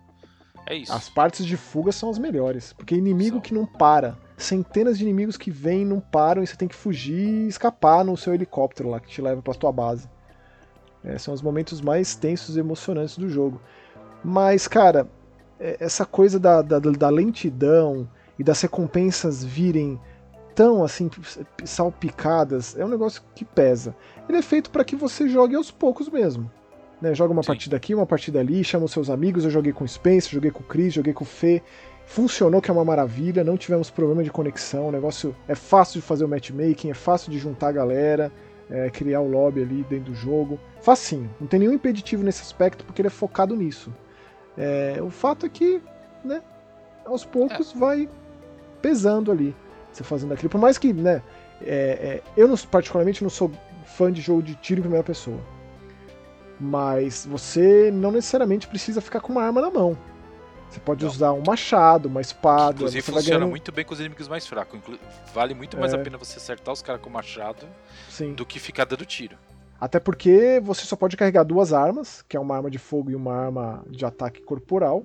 Exato. E você tem as suas capacidades da tua classe. O meu boneco, por exemplo, ele explode a cabeça dos outros. Uma coisa meio scanner, assim. Então você, cada vez que você usa o poder, você vai. Tem toda uma questão da corrupção, né? Você vai ficando corrompido, que vai diminuindo a sua base, a sua barra de vida. Então eu preciso é, mitigar essa corrupção. Tem um botão que você segura, o cara vai combatendo a corrupção, isso perde tempo, né? Você tá ali contra dezenas de inimigos ao mesmo tempo. Você tem que tentar focar em explodir a cabeça daquele sniper lá longe. Não é fácil. Lá longe, é. Mas ah, meio que você tem que saber usar. Você não vai usar na, na, na, no boi de piranha que tá aqui na tua frente o zumbizinho o mequetrefe, né? Você tem que saber onde usar os poderes. E né, sempre tendo o, o respaldo ali, a ajuda do, da galera do teu time. Não dá para sair correndo sozinho na frente, não. Não, não dá. Não dá. Até porque se você cai, depois de um tempo, você é capturado. Você fica prisioneiro de inimigos, sabe-se lá onde da fase é difícil chegar em você. Então você tem que pensar no time mesmo, tem que sempre estar junto. Tanto que as classes elas se complementam nesse aspecto. A classe que o Chris escolheu era tipo um, um troll, um maluco bem maior, assim, com um escudo meio esparta, assim, que é um boneco de defesa, né? Então as coisas elas de fato funcionam de mãos dadas, assim. É bem louco. Assim, é, o jogo é realmente aquele negócio que você tem que rejogar. E baseado um pouco no, no, histórico da empresa, em Vermintide e tal, por exemplo, Vermintide 2, se eu não me engano, tem 7 DLCs. E são 7 DLCs que entra classe nova, que entra poder novo, que entra fase nova, arma nova. É... Então, assim, cara, e fora a parte de você criar o personagem, não é só você escolher a classe, aí você tem todo um histórico, e esse histórico muda também a ação do personagem no jogo. E assim, criar o personagem é uma puta de uma coisa pirada. Você tem que ler uns textos e, tipo, às vezes o cara fala assim: olha, ele tem a tendência a ser da religião. Não, ele é meio descrente da religião tal. É, não, ele odeia a religião tal, mas ele acredita um pouco nessa coisa. Aí você fala, cara, e agora, sabe? E aí você faz o seu personagem o personagem é uma coisa que se outra pessoa fizer sei lá, um personagem parecido, mas seleciona essas opções diferentes aí, vai ser outra coisa. Vai, ser, ele vai ter variação, ele vai ser, lógico, muito próximo mas ele vai, vai ter uma mega de uma variação, assim. E os personagens vão conversando conforme a, a, fase é vai passando. Louco. E a interação entre eles desenvolve tudo isso aí que o Spencer falou. É, quantas vezes me ressuscitaram e falaram para mim: É, eu tô te levantando, mas porque eu não tive opção, viu, bruxa horrorosa? É, rolou um preconceito bravo com a minha boneca lá. Pode ser por conta da classe, não só da classe do passado que eu escolhi. É, mas é o passado. É. Provavelmente você acredita na religião que eu não acredito. Isso. É muito louco isso. É muito, Exatamente. cara. E você imaginou você ter a conversa durante a partida ser é. diferente com cada jogador que entra? É legal, é bem é feito. Essa galera da Fat Shark aqui eu tô vendo que eles existem desde 2007 e tem 180 experientes e habilidosos desenvolvedores trabalhando lá. Imagina, é, quase eu, E na pessoas. época lá do Vermintide 2 eram 50. Nossa. É, é, é, é, perceptível, cara. O jogo, um jogo desse funcionar bem assim. É, eu, só, eu só acho que a galera deveria repensar a forma como. É, eu também acho. Também por, acho. Com uma coisa toda progride, sabe? Tipo. Né? Bom. Mas é um baita jogo. E tá no Game Pass, vale a pena experimentar. Goste você ou não de Warhammer, goste você ou não de jogo de tiro em primeira pessoa. Cara, Porque... visualmente as fases, as fases vão te chocar de, cara, é. de visual. É inacreditável as fases. Com certeza. São fases expansivas, assim, tem muita é, coisa é, ali. muita E- coisa na fase. Tem áreas que você chega de repente pra caverna, que é uma, cor, uma coisa completamente diferente. É muito, muito foda. É, Cara, o trabalho de, é. De ambiente desse jogo é inacreditável de. Não, a di- a direção artística é bem, é bem peculiar, assim. É uma coisa, é uma, realmente uma mistureba do gótico com industrial, com a ficção científica, é bem louco. Bem É louco. bem mesmo. louco. É bem louco. E assim terminamos os jogos desta edição. Ah, É, maravilha, agora hein, Max? Vamos puxar os comentários do programa 66, 66. Você quer começar, Spencer? Começo. Manda lá que é o nosso página. camarada. Você tá carregando, então deixa que eu pego. É o Ruvinho Raul, grande amigo. Dizendo assim: Fala, meus amigos, quanto tempo eu não comento por aqui? A vida adulta não perdoa, mas estou passando aqui para que vocês lembrem da minha existência. Porra, sempre lembra, a gente sempre se fala lá no Twitter da vida. Arrumar um tempo para jogar tá complicado, mas atualmente estou jogando minhas franquias favoritas da vida com jogos lançados com uma semana de diferença: Super Mario Wonder e Alan Wake 2. Ô, beleza, hein? Aí sim. dois opostos também, né? É, Alan Wake exato. vou comentar lá no Eu Ouço Gente Morta, mas Mario Wonder comento aqui. Realmente, se você está ouvindo esse programa aqui no lançamento, o Eu Ouço Gente Morta desta sexta, o Alan Wake é o foco. É tão genuíno jogar um Mario 2D e sentir o puro suco dos videogames, a simplicidade da jogabilidade, a perfeição dos controles e as risadas soltas que damos quando estamos jogando. Não é o Mario 2D que tem o sonho de jogar, mas os novos personagens, gráficos e trilha sonora fazem desse jogo aqui um dos melhores do ano. Grande abraço para vocês. É, realmente é um, é um refinamento muito próprio da Nintendo que, né, fazia tempo que a gente não tinha um Mario 2D novo. Pois Afinal é. de contas, o New Super Mario Bros. U foi relançado no Switch. Sim. Então, né, tem que ser bem feito. Tem que ser, né? Sim. E é. E é, Eu vi é. muita gente falando que é tão bom quanto o Mario World, então eu acho que tem que dar uma segurada aí na emoção. Ele é um jogo muito bom. Agora tem que dar uns bons anos aí pra um negócio assentar pra poder dizer um negócio desse, sabe? Sim. Ele é, ele é um Mario 2D muito bom. Isso com certeza é. É, eu vou ler o Max, você pulou um comentário, na verdade, acho que a pessoa comentou há pouco tempo, quando a gente já tava gravando, tá? Ah, É, que legal. Perdi, então. Pois é, pois é. O comentário do Alan Yuri Gamer. Ai, que maravilha. Fala rapaziada, tô colocando os episódios em dia no tempo que posso, jogando Dead Space Remake. Em relação ao Mortal Kombat, sempre foi meu jogo de luta favorito. O primeiro Mortal Kombat tenho memórias fantásticas. Lembro que guardava o dinheiro do lanche da escola para gastar no fliperama. Quem não fazia isso, né? É, que ficava dentro de um bar em frente ao colégio que eu estudava. Saudoso anos 80, 90. É, a gente tem a mesma idade, cara. Mais ou menos. É, parei no Mortal Kombat 3, depois voltei no 9, que provavelmente foi o que eu mais joguei dessa nova safra. Forte abraço, desculpa o textão. Imagina, desculpa nada, cara, tá tudo certo, pode comentar mesmo. Eu é legal pegar jogar. esse seu pensamento de Mortal Kombat, essa coisa, você abriu o coração e contar o que acontecia, entendeu? É, eu acho É. maravilhoso isso, velho. Com certeza. Eu, eu não joguei o 9, cara. Preciso Alan. E eu. é você não bom, jogou. é. Você não jogou o Trilogy? O Trilogy foi o que eu mais joguei, eu acho. Dessa, dessa fase áurea aí do 2D, né?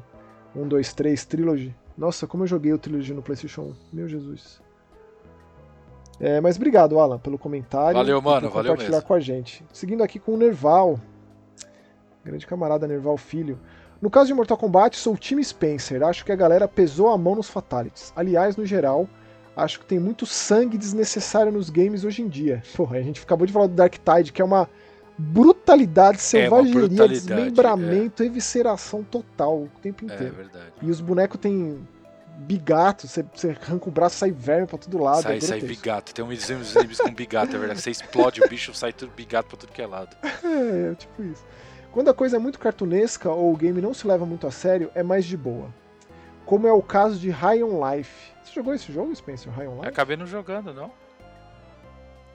Eu sei que é da galera do Rick Morty, né? Que a arma Isso, fica do falando com você. né? Sou da filosofia de que, para bom entendedor, meia palavra basta. A violência não precisa ser 100% explícita para que a mensagem possa ser transmitida. Mas essa é só a minha opinião. E eu não era assim. Acho que fiquei mais mole depois de velho e de ter tido filhos. Pô, Nerval. Nerval, coisa vai levando a outra, com filho, certeza. eu, Nerval, não tenho filho, mas eu acho que.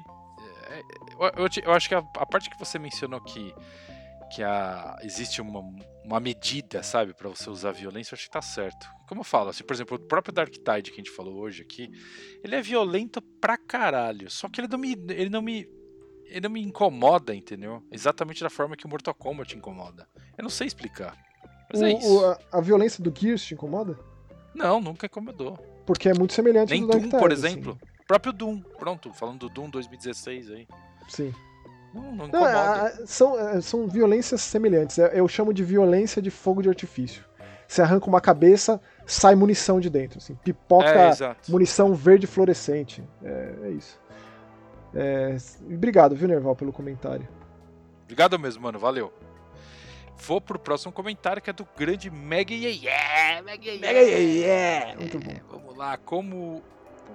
Como eu mandei um comentário gigante no outro podcast, eu queria poupar vocês Nada. Esse, mas infelizme- infelizmente o meu querido Resident Evil Gaiden Nossa, sempre tem um fã atacado. perdido. Eu falo, foi atacado. Eu não posso me calar frente de tamanha injustiça. Brincadeiras à parte, eu tive ele e joguei muito na infância. Você teve o Gaiden, velho? Original, isso é uma fortuna. Nossa, isso aí você compra um carro hoje com o dinheiro Resident. Evil Gaiden na caixa é um dos itens mais caros de Resident, assim. né? É, era a única coisa que eu tinha pra jogar, então joguei e rejoguei ao ponto de conseguir jogar a primeira parte do jogo só na faca sem tomar dano. Depois ter munição de sobra para quando os zumbis mais fortes, que era só um color swap, chegassem, caraca. Ao ponto de estourar o boss final de tiro de bazuca economizando economizado e zerar tranquilo. Nossa, eu não imagino jogar esse jogo, cara. Eu joguei acho que uns 5 minutos e deu. Ele é bizarro, ele é bizarro. É, eu sei, então. Eu lembro da, de ver rum disso. Eu nunca vi isso pessoalmente na minha frente. O cartucho eu nunca vi. Nem eu. Não, eu só joguei emulação, no- eu terminei no PSP, na emulação no PSP. Mas eu entendo que o jogo não é essas coisas mesmo. Eu só tenho carinho pelas tardes que passei jogando enquanto fazia companhia para minha mãe que estava de licença grávida da minha irmãzinha. Ah, Da até hora. agora eu tô Da gostando hora. desse jogo. Até eu tô gostando dele agora. É, pois é. No mais, gostaria de dizer que existe um musical que ninguém pode falar mal, que é o clássico High School Musical. Meu Deus. Quem falar mal, eu desafio pra porrada. KKKK, abraço. Porra, Mega ia ser. Seu comentário é, é um Eu não sei se ele tá falando variado, sério. né, cara? eu não sei se ele tá É- falando sério, se ele não tá, se ele tá sendo É, eu já não sei mais, É. exato, já não sei mais.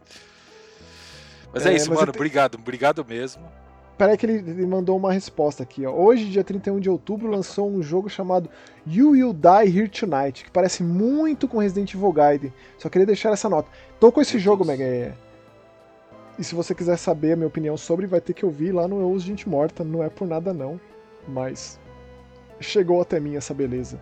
Que de maravilha. We Will Die Here Tonight. Muito bom esse nome, né? E Muito obrigado bom, aí. Mega pelo comentário. Deixa eu pegar agora o Wesley Barreira 9449. Ah, Salve, eu, rapaziada. Como sempre, os episódios são de primeira e eu concordo com o Spencer, os efeitos sonoros do Mortal Kombat tenso mesmo. Ainda me lembro quando vi pela primeira vez um Fatality na locadora que frequentava, final dos anos 90.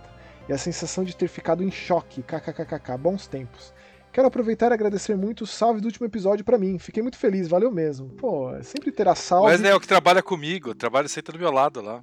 Eu lembro. Wesley, volte Sim. mais. Converse com a gente sobre videogame, cara. Com que certeza. é Obrigado, Wesley, favori- pelo comentário, Parte favorita mano. do programa.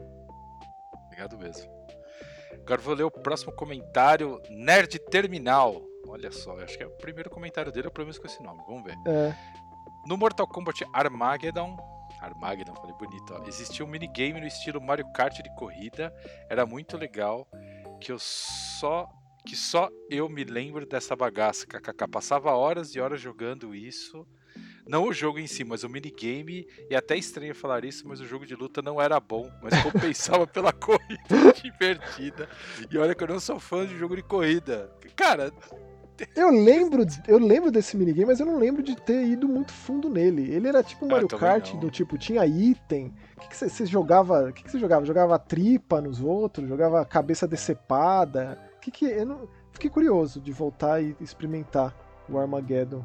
nossa. Esse jogo. senhora. Mas valeu, Nerd Terminal. Volte mais Valeu, vezes, mano. cara. Obrigado. Volte mais, por favor.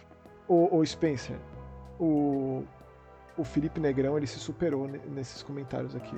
É muito grande. Então a gente vai ter que dividir em algumas partes. Vai, vai intercalando você, eu, você, eu, você, eu, porque Meu aqui tem. Deus, eu tô vendo aqui.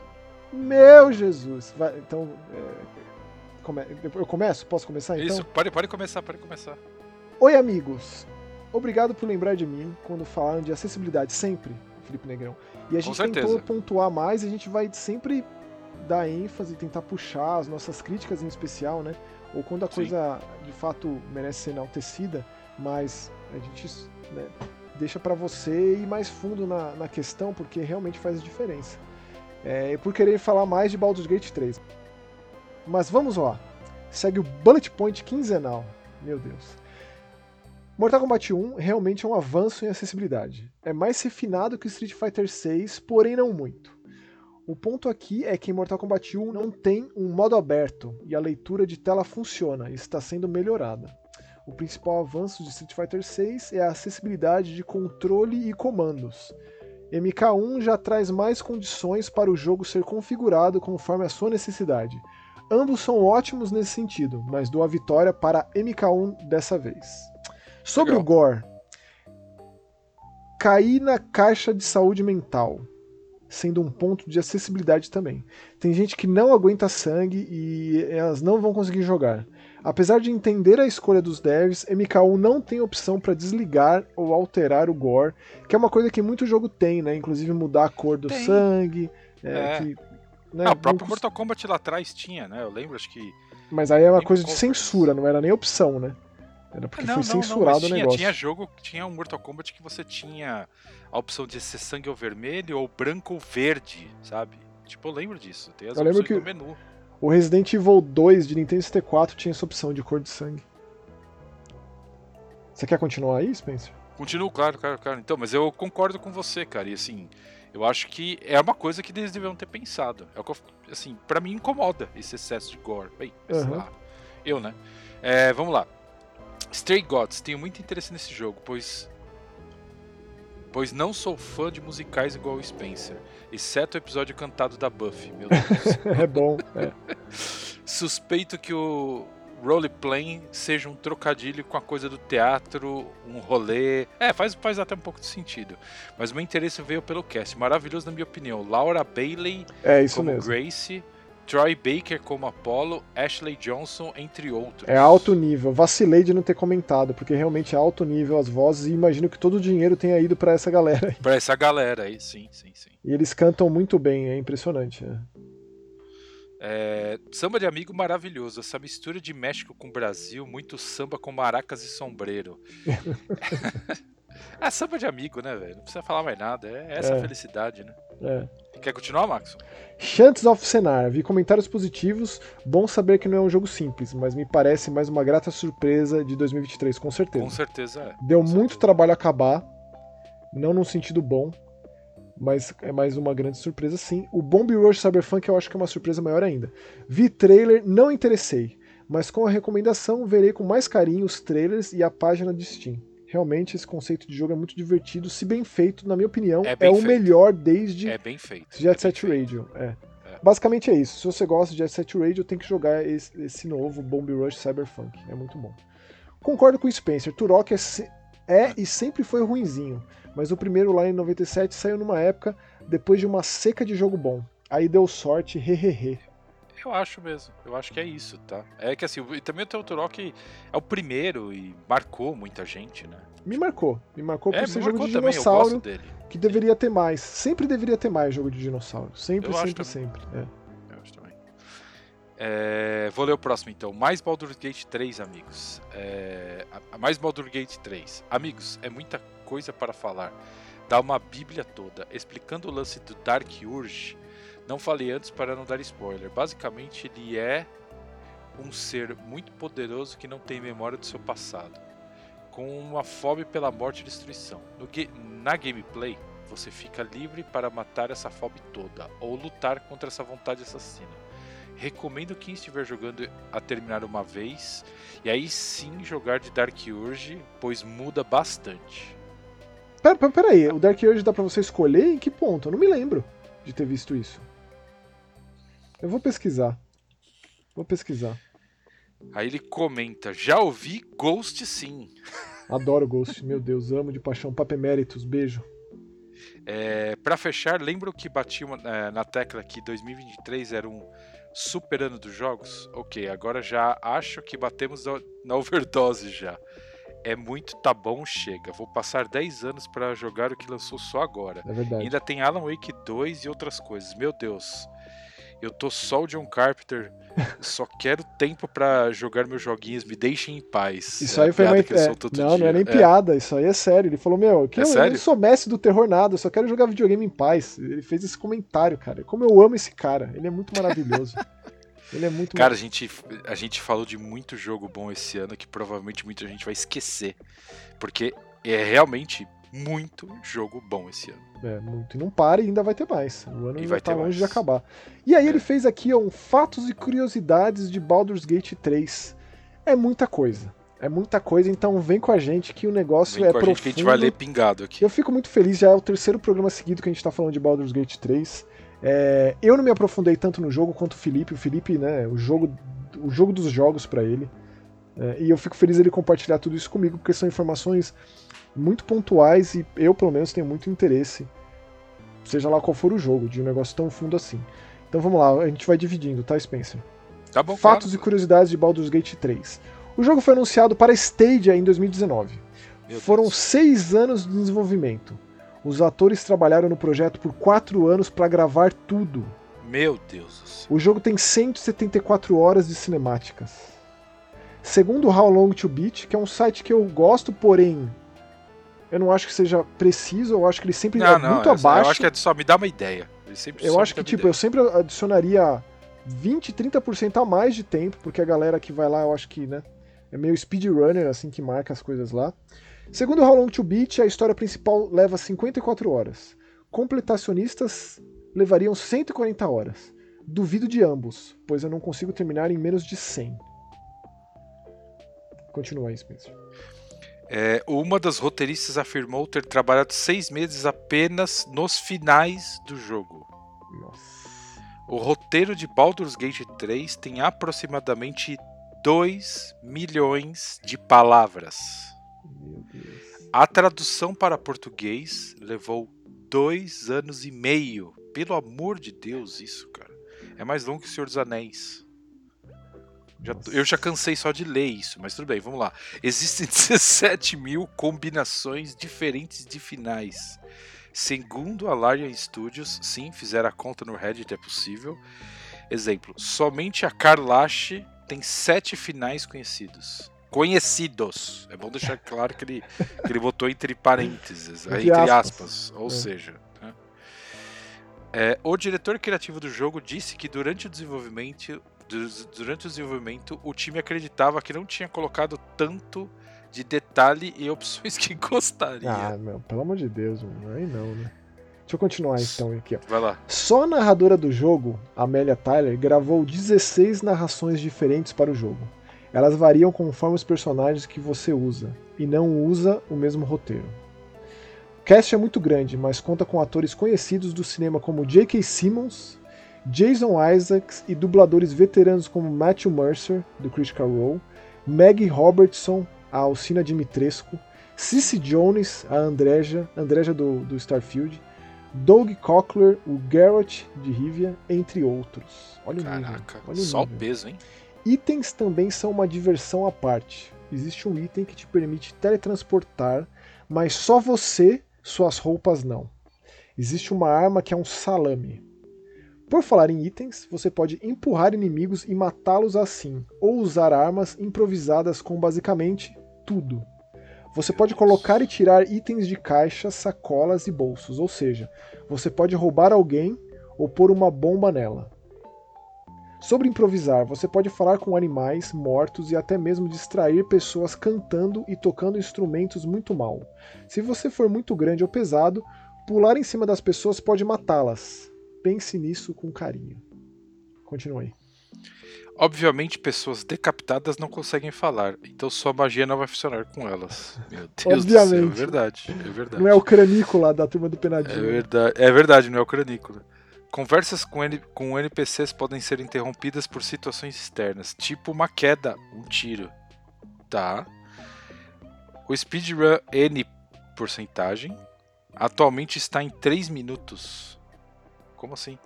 É, mas temos alguém É, nós temos também o speedrun para transar, que está em 1 minuto e 58.